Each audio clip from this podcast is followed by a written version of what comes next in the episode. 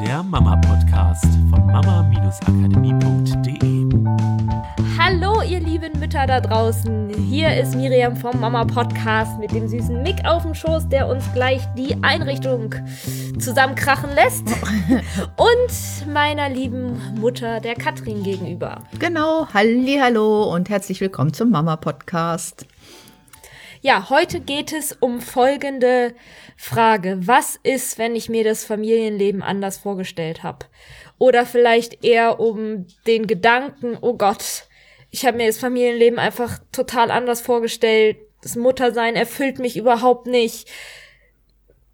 Das Leben mit Kind ist furchtbar. Ich habe also ich habe teilweise kann, wirklich genau. solche Sätze gelesen letztens, als wir uns äh, vorbereitet haben auf diese Podcast-Folge. Mein Gefühl ist so ein bisschen, es gibt so zwei Inputs aus der Gesellschaft, die unser Unterbewusstsein prägen.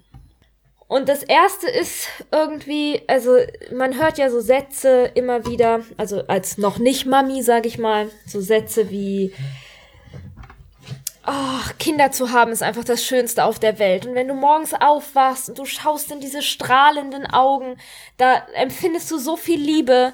Die hast du, so viel Liebe hast du vorher noch nie in deinem Leben empfunden. Und in diese strahlenden Augen zu gucken, das ist einfach, einfach was ganz Besonderes. Das kann man nicht in Worte fassen. Und da weiß man auch erst, wie sich das anfühlt, wenn man dann selber Mutter ist. Und diese wunderschöne Romantik des Kinderkriegens. Wir kennen es auch aus Hollywood, ist nochmal auch eine ganz andere Struktur, so, okay, und wir finden unseren, unseren Liebsten und was steht dann am Ende der großen Romanze? Das Haus, das Kind, die Schwangerschaft, die große Liebe. genau, die große Liebe, die Familie.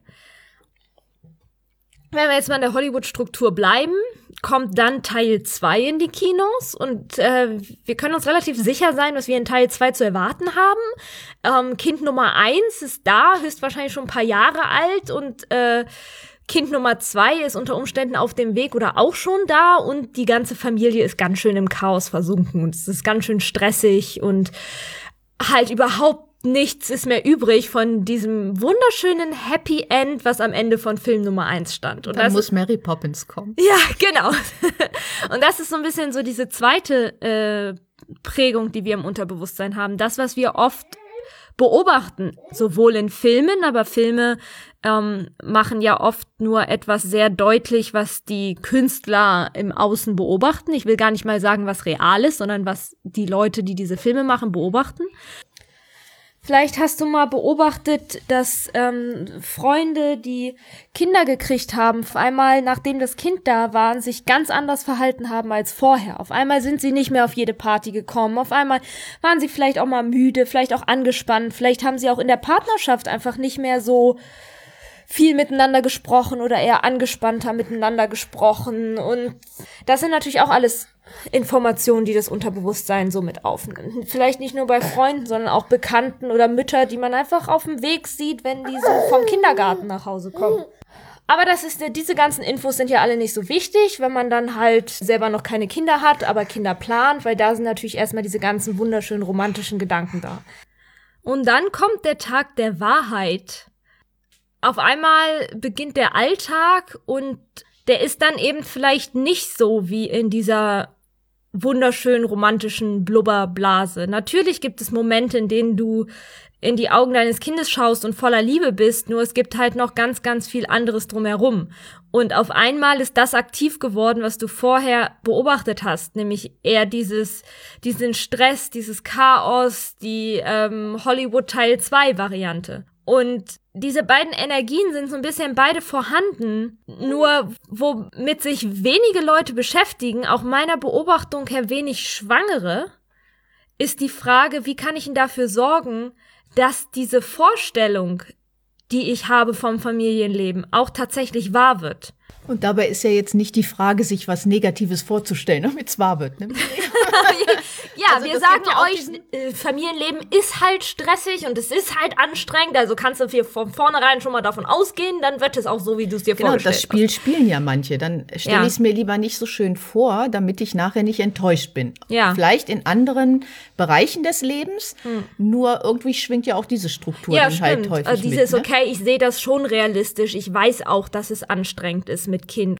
So, jetzt ist halt die Frage, wenn du an einem Punkt bist, wo du vielleicht das Gefühl hast, so, Mutter sein erfüllt mich nicht, das Familienleben ist ganz anders, als ich es mir vorgestellt habe.